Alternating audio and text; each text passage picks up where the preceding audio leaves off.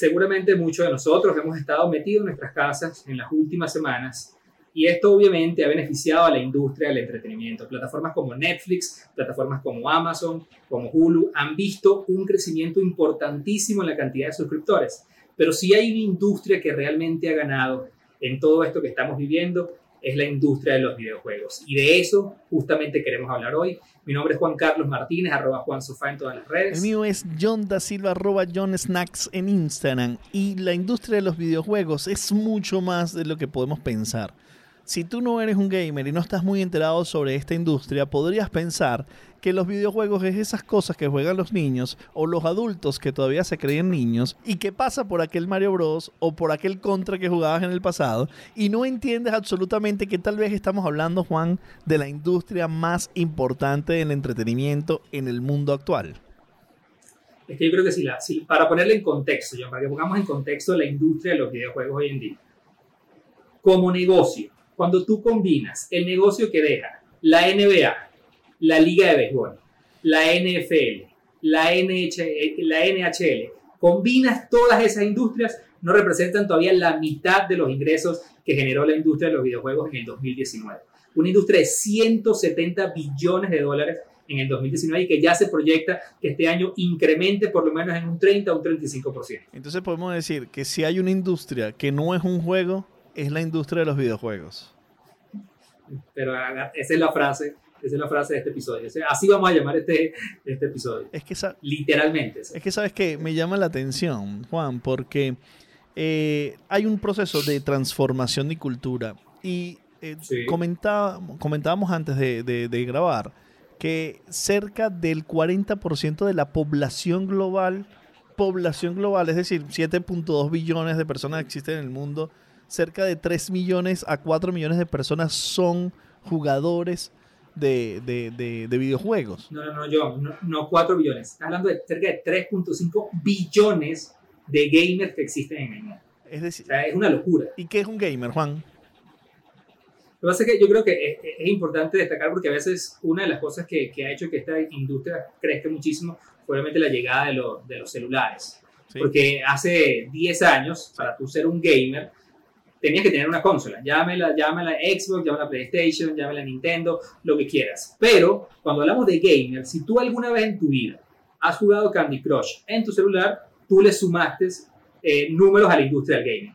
La industria mobile en el mundo del juego creció muchísimo cuando obviamente todas estas plataformas lo que hicieron que cada persona hoy en día tiene una consola de juegos en su mano. Eso por un lado.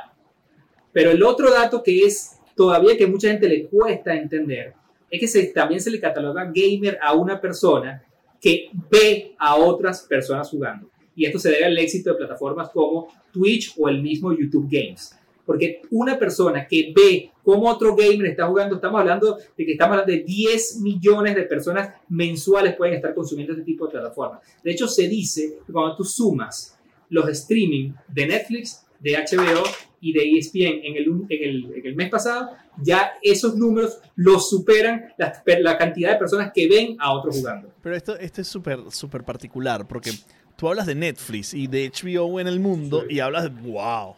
O sea, son dos super players de audiencias, dos grandes plataformas. Pero luego no se entiende en la industria de, de la comunicación y de los negocios ese poder que tienen los videojuegos. Porque a ver, uno, uno, uno pensaría, oye, sí, los videojuegos es importante, hemos visto algunos crecimientos de los videojuegos, están los e-games, hay una gran cantidad de innovaciones alrededor de ellos, pero no tiene la dimensión de cuando tú te dices los canales de streaming de, de, televisión, de películas, de series. Eh, es decir, no tiene esa envergadura para los no jugadores. ¿A qué, ¿A qué sentimos que puede ser este efecto? Porque no vemos una industria, tanto comunicacionalmente hablando, como publicista, como de noticias, tan fuerte en el mundo de, los juegos. Parece ser mucho más orgánica y más de culto. Sí, yo creo que es que yo creo que uno de los, de los por decirlo, tabús que tenemos en nuestra cabeza es que cuando pensamos en la industria de los videojuegos, literalmente pensamos que son esas personas que en su momento juegan Mario Bros. o que en su momento jugaron Atari o que realmente pierden mucho tiempo, inclusive jugando fenómenos como Fortnite. Pero la industria de los videojuegos realmente es la industria que hoy en día está redefiniendo la manera en que se cuentan historias. O sea, tú puedes poner un fandom de la gente de Star Wars, pero tú tienes hoy en día 30, 50, 80 juegos que son culto. O sea, porque el mundo de los videojuegos, una de las cosas que, que, que ha logrado como ampliar es la manera en que se viven historias. Pero a eso tú también súmale el mundo de la colaboración, porque desde que los juegos comenzaron a jugarse online, obviamente esas barreras de colaborar y de conocer y de expandir relaciones llegaron a niveles absurdos.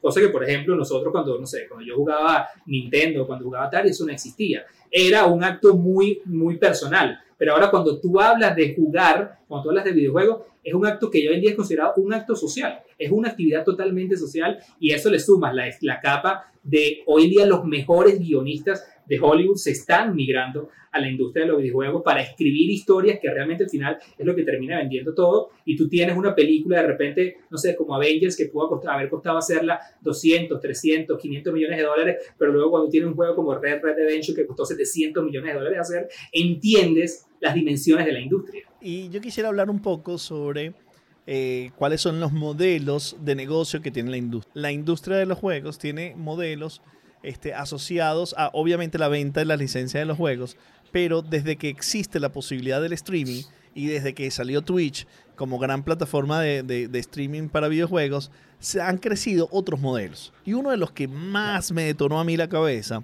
son los modelos comerciales que existen dentro de los juegos atribuidos a assets digitales o digital goods. Es decir, eh, para que nos entiendan, personas que están jugando un juego cualquiera, llámelo Fortnite, y este, el juego como tal fue gratuito. Pero comprar un arma, comprar un skin o tener algunos elementos que hacen que la experiencia de juego sea superior cuesta dinero. Entonces, gran parte del beneficio que tiene esta compañía y esta plataforma no es por la venta del juego, pero sí por la venta de assets digitales dentro del juego, que no son no existen fuera del juego, no existen en la vida real, pero dentro de la cultura del gamer, de la cultura de la persona que está jugando Fortnite, como este ejemplo, es clave y fundamental. Además, le genera una experiencia superior. Entonces, eso me hace reflexionar que los juegos tienen múltiples modelos de negocio, Juan.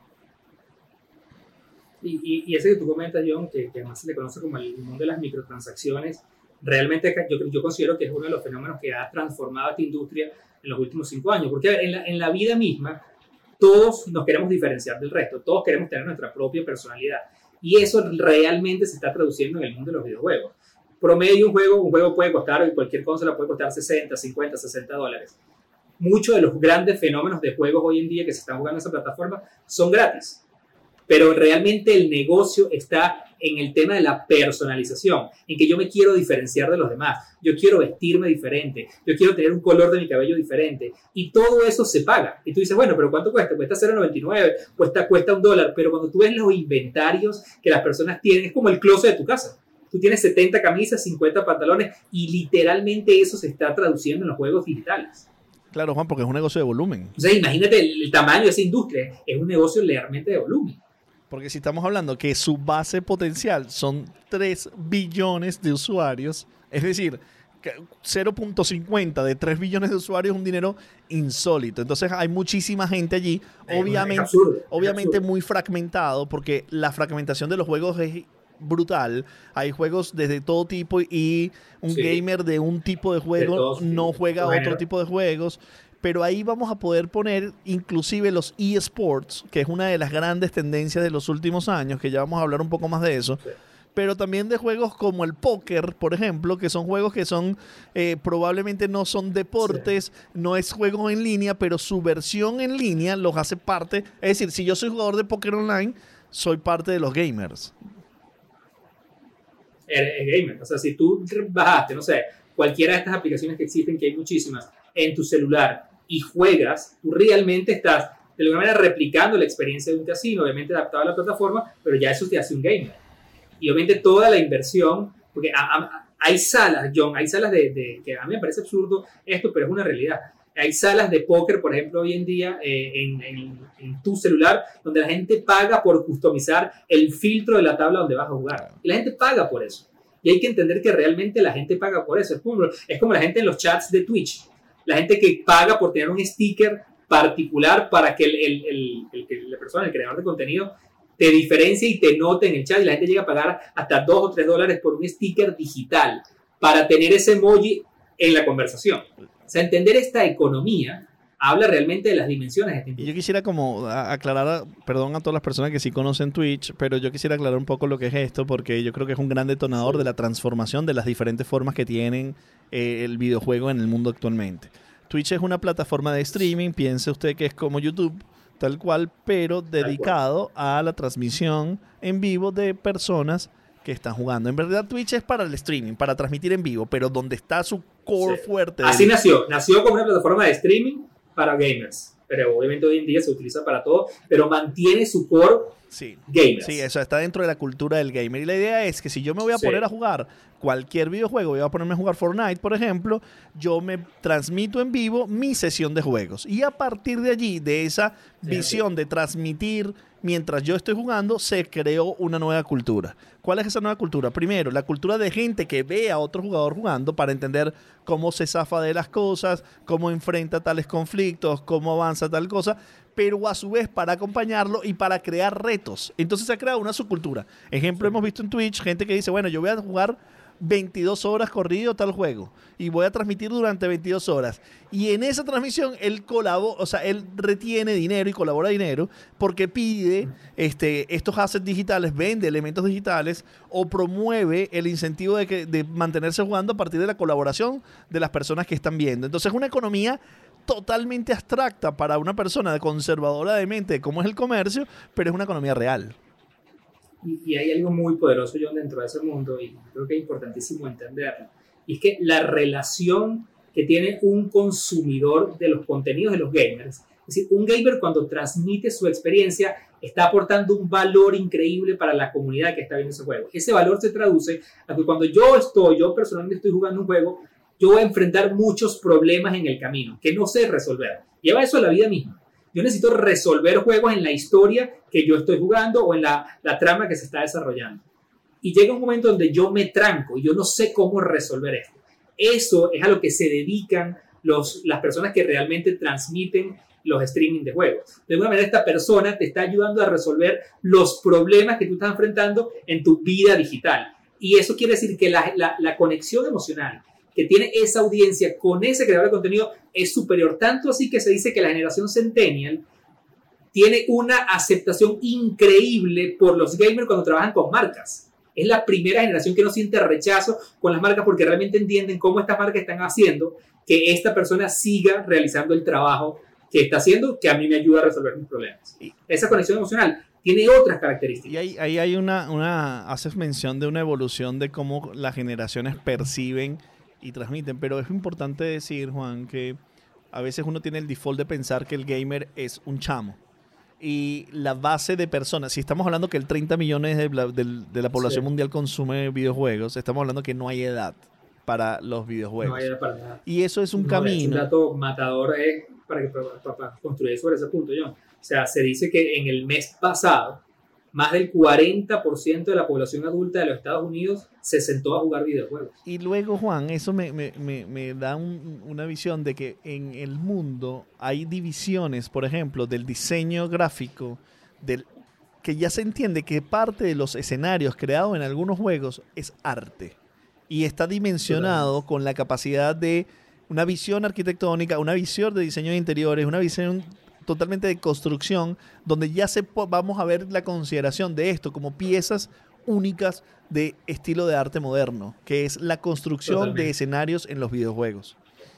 En, dentro de los videojuegos, John, hay algo que se conoce como los, los engines, o sea, los motores con que los, las personas que hacen los juegos desarrollan los escenarios, la manera en que se, se, producen las estéticas de los juegos. Hay dos motores muy famosos, un Real y hay un juego, hay uno que se llama, no recuerdo, un Real es como uno de los más famosos. Ayer leía que por, esto que está sucediendo en la pandemia mundial, Disney ya está considerando usar Unreal, que es uno de los motores para diseñar escenarios de los videojuegos en sus, próximas películas, para sustituir inclusive el proceso de, efectos especiales en la creación de escenarios, van a apelar a la tecnología que se está desarrollando por hace muchísimos años en el mundo de los juegos. Es decir, todo ese mundo estético, toda esa lógica de procesos que se viene usando por muchos años en los videojuegos, se va a comenzar a ver en la industria del cine ahora. Para diseñar escenarios, efectos especiales, etcétera, etcétera. Ok, vamos a, darle un, eh, vamos a construir un hilo sobre lo que estamos hablando. Estamos hablando de que la industria del videojuego es mucho más grande de la que todo el mundo supone y mucho más importante que industrias que reconocemos, por ejemplo, como puede ser el cine, como puede, puede ser algunas, algunas ligas de deporte, y que está teniendo un impacto muy importante en los usuarios porque está sufriendo una transformación que viene desde la idea de llevar al mobile los juegos, tener en los juegos en los celulares, pero también en la idea de la, del streaming y cómo la transmisión de los juegos aportó nuevas personas al mundo del gamer, al mundo del videojuego, por visualizar a otras personas jugando. Entonces esa es la visión. Y vemos y hablamos de la importancia de Twitch, que fue una compañía, por cierto, que compró Amazon hace un par de años, y hemos visto cómo eso más o menos nos para al punto donde estamos hoy, donde estamos viendo una presencia, por ejemplo, en la televisión, estamos viendo torneos de fútbol, por ejemplo, que son jugados en FIFA, en la televisión. O estamos viendo en la televisión NASCAR, una carrera de autos jugados en videojuegos por pilotos reales o FIFA jugado por jugadores reales, transmitidos en televisión para que la gente los vea. es que eh, si nos vamos al escenario y a un mundo donde ahora la distancia social va a ser como una regla eh, muy importante en la vida de ahora en adelante, estas plataformas cobran, o sea, su mayor protagonismo y van a vivir su mejor momento. O sea, cuando tú te imaginaste, John, ver un partido de fútbol en televisión abierta de la Liga Española, donde el jugador que estás viendo no es de verdad, pero quien lo está controlando es Cristiano Ronaldo desde su casa. ¿Cuándo te pasó por la cabeza que eso iba a pasar? Y que además. eso estaba años luz todavía. Y que además el narrador, Ibai Llanos, se ha convertido en un total celebrity del mundo de los eSports y respetado y considerado por los verdaderos jugadores. Y ha crecido como una de las personas más influyentes naciendo de Twitch, de narrar fútbol en Twitch. Yo hace 10 años alguien me dice: Mira, John, dentro de 10 años el, fútbol se va a jugar en un videojuego y se va a transmitir en televisión y una de las personas más famosas va a ser un narrador de personas que de un narrador que narra el fútbol en los videojuegos. Yo te voy a decir, brother, deja de loco, estás loco. Estás loco.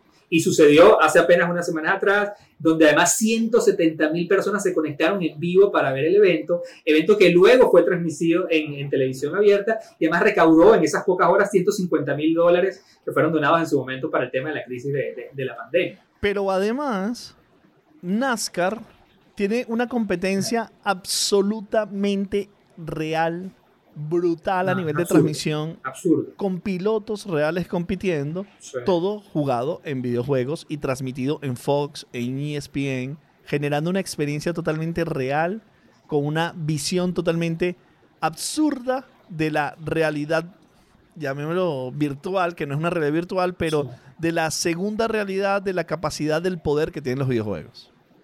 Pero además yo, yo creo que además vale la pena que íbamos a, aquí vamos a ver un video de la transmisión que se está llevando todos los domingos por Fox. Porque una persona que realmente se levante un domingo y que estaba acostumbrado a ver sus transmisiones de carreras NASCAR en Fox, en ESPN, en el canal que lo viera, hoy en día enciende su televisor otra vez los domingos y se están transmitiendo las mismas carreras. Y tienes que realmente con ver más, con demasiado detalle para darte cuenta que lo que estás viendo no es una transmisión en las cámaras, en, las en, en círculos de competencia en Miami o en Texas, no, todo eso está sucediendo en un, porque además eso que tú acabas de decir a, las personas le dan, que, que, la juegan y que le desempeñan le da como rabia, porque no, no, no, te dicen, no, no, esto no es un videojuego, esto es un simulador de NASCAR en la vida real.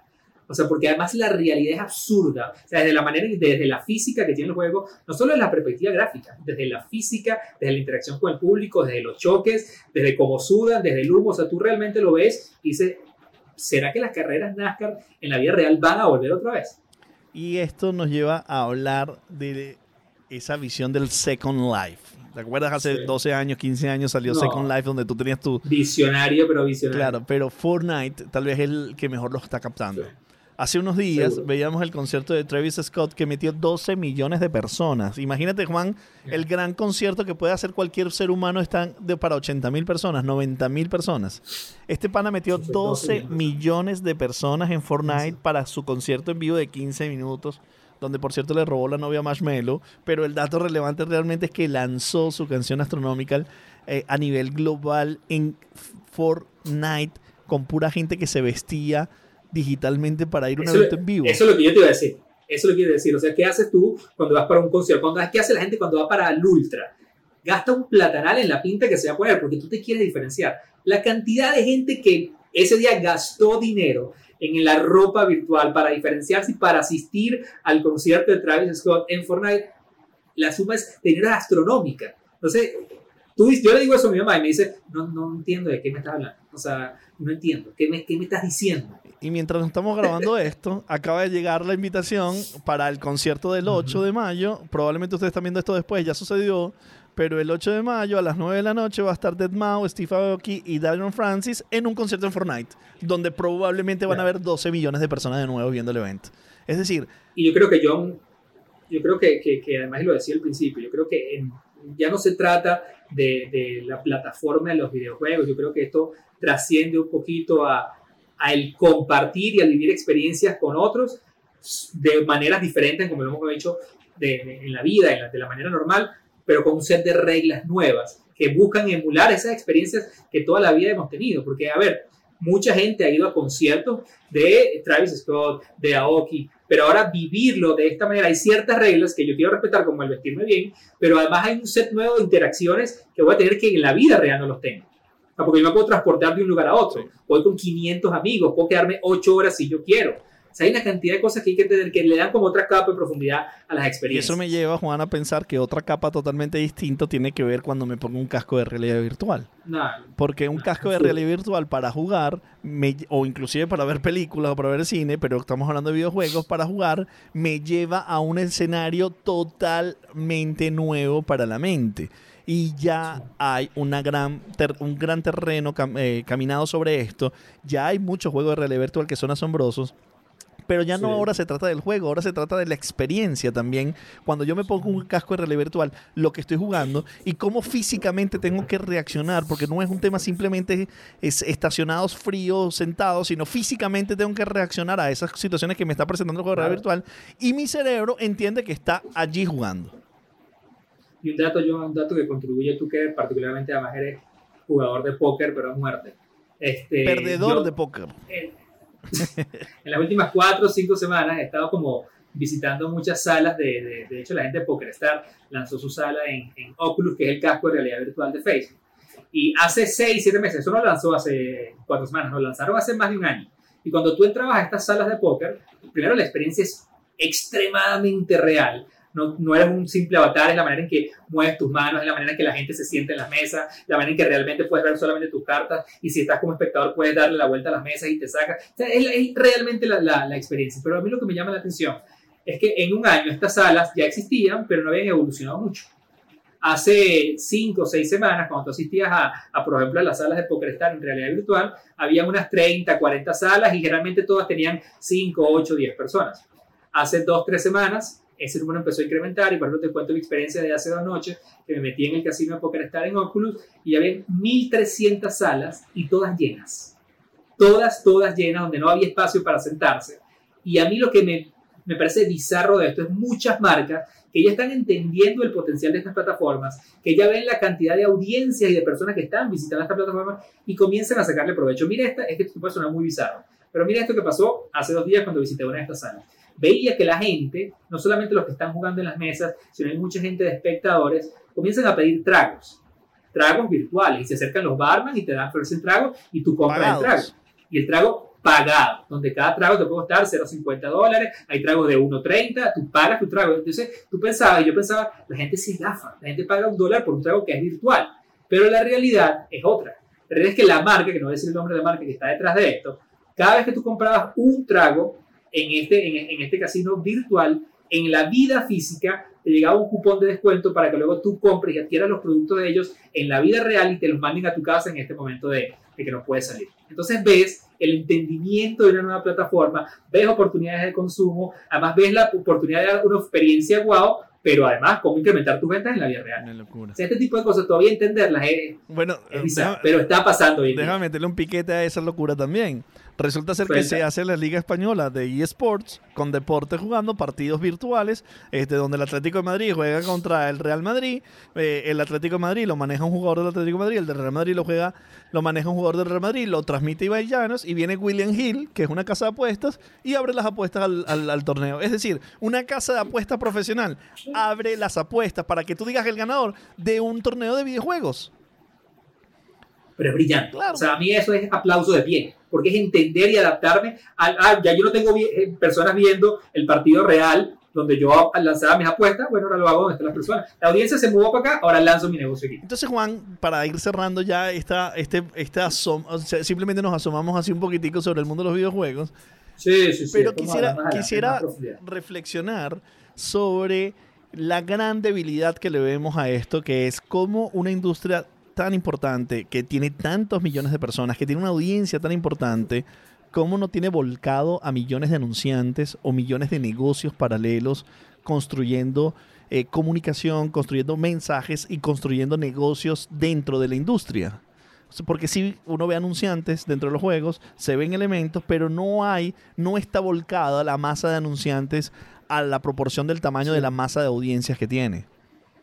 yo creo que eso habla mucho de, del jugar en posiciones cómodas y en escenarios conocidos, esto aplica a nivel mundial, pero hay un dato, hay un dato que yo creo que es el que le tiene que abrir los ojos a todo el mundo, es que si hablamos de una industria que puede generar 150, 180, 200 billones de dólares anuales, eh, mucho más poderosa que el mundo de, de, Hollywood, mucho más poderoso que el mundo de los deportes, pero el dato matador es que el 80%, hoy en día, entre el 70 y el 80% de, esa, de, de las ganancias de esos números vienen de la venta de software, o sea, de la venta de los juegos. Ahí es donde todavía, de todos esos 190, lo que sea, billones de dólares, el cerca del 70% viene de la gente comprando el juego o de la gente comprando la ropa para ir a Fortnite. Es decir, la audiencia todavía no está capitalizada hay mucha audiencia. Esto quiere decir que no hay grandes marcas todavía invirtiendo. Y si hay mucha gente del marketing que hoy en día dice, hay gente, gente muy famosa que nosotros seguimos que dice, por ejemplo, que hoy en día el costo de un verdadero, de una persona que tiene verdadera influencia en las redes está subvalorado.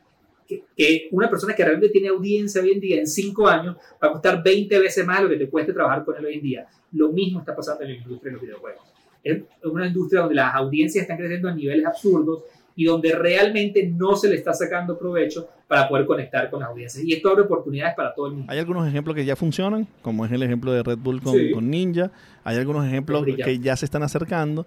Eh, pero tiene una potencial mucho más grande, Juan. Y yo creo que una de las grandes cosas que no están bien dimensionadas sobre el mundo de los videojuegos tiene que ver, Juan, con la capacidad de entrenamiento mental que tienen los jugadores, la orientación a resolución de problemas, la orientación a solucionar, la orientación a avanzar y crecer, la colaboración, el, entendimiento, el entendimiento de los espacios y los entornos, el beneficio psicológico que puede generar. Normalmente siempre se le señalan los, los videojuegos el perjuicio de las horas dedicadas, este este, la violencia. Hay muchas cosas que se, le se, ataca, con los cuales se atacan los videojuegos, pero también hay una gran cantidad de beneficios que inclusive industrias, por ejemplo, de, de negocios muy importantes, utilizan el, el gamification como estrategias de marketing o estrategias de evolución de negocios. Por lo cual el aspecto psicológico yo pienso que tiene más beneficios que perjuicios por la misma, lo intrínseco mismo que te lleva a la superación y el lograr objetivos, el avanzar en la colaboración que tienen los jugadores.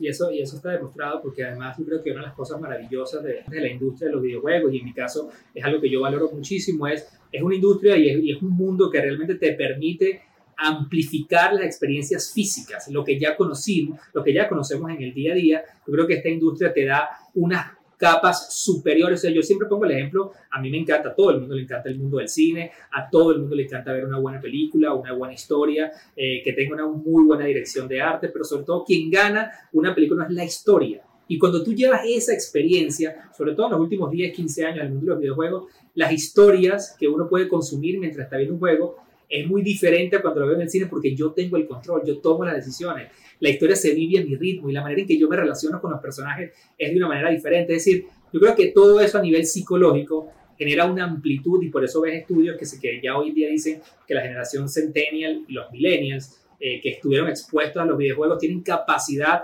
cerca del 30-40% superior a una persona que nunca ha jugado para resolver problemas, inclusive para interactuar de manera social. Entonces yo sí creo que si bien es una industria que se le ha acuñado muchos efectos negativos, sobre todo en los últimos dos años, y sobre todo con la violencia, porque obviamente el género de los shooters es uno de los géneros más importantes dentro de, dentro de la industria, yo creo que también es una industria que sin duda alguna eh, está generando y va a generar muchas oportunidades de espacio positivos y de interacción de manera que antes no, no, no conocíamos. Hay que ver el mundo de los videojuegos desde otro punto de vista y otro ángulo, bien sea donde estés parado, como padre que tiene hijos, como eh, persona que tiene una marca, como posibilidad de negocio, como concentración de audiencias, como oportunidad de conexión o como elemento de entretenimiento. De donde estés parado, piensa en los videojuegos en su real dimensión, que es gigante. Yo soy John da Silva, arroba John Snacks en Instagram. Y mi nombre es Juan Carlos Martínez, arroba Juan Sofá en todas las redes. Y esto fue Dementes Podcast. Nos vemos en un próximo episodio. Juégatelo.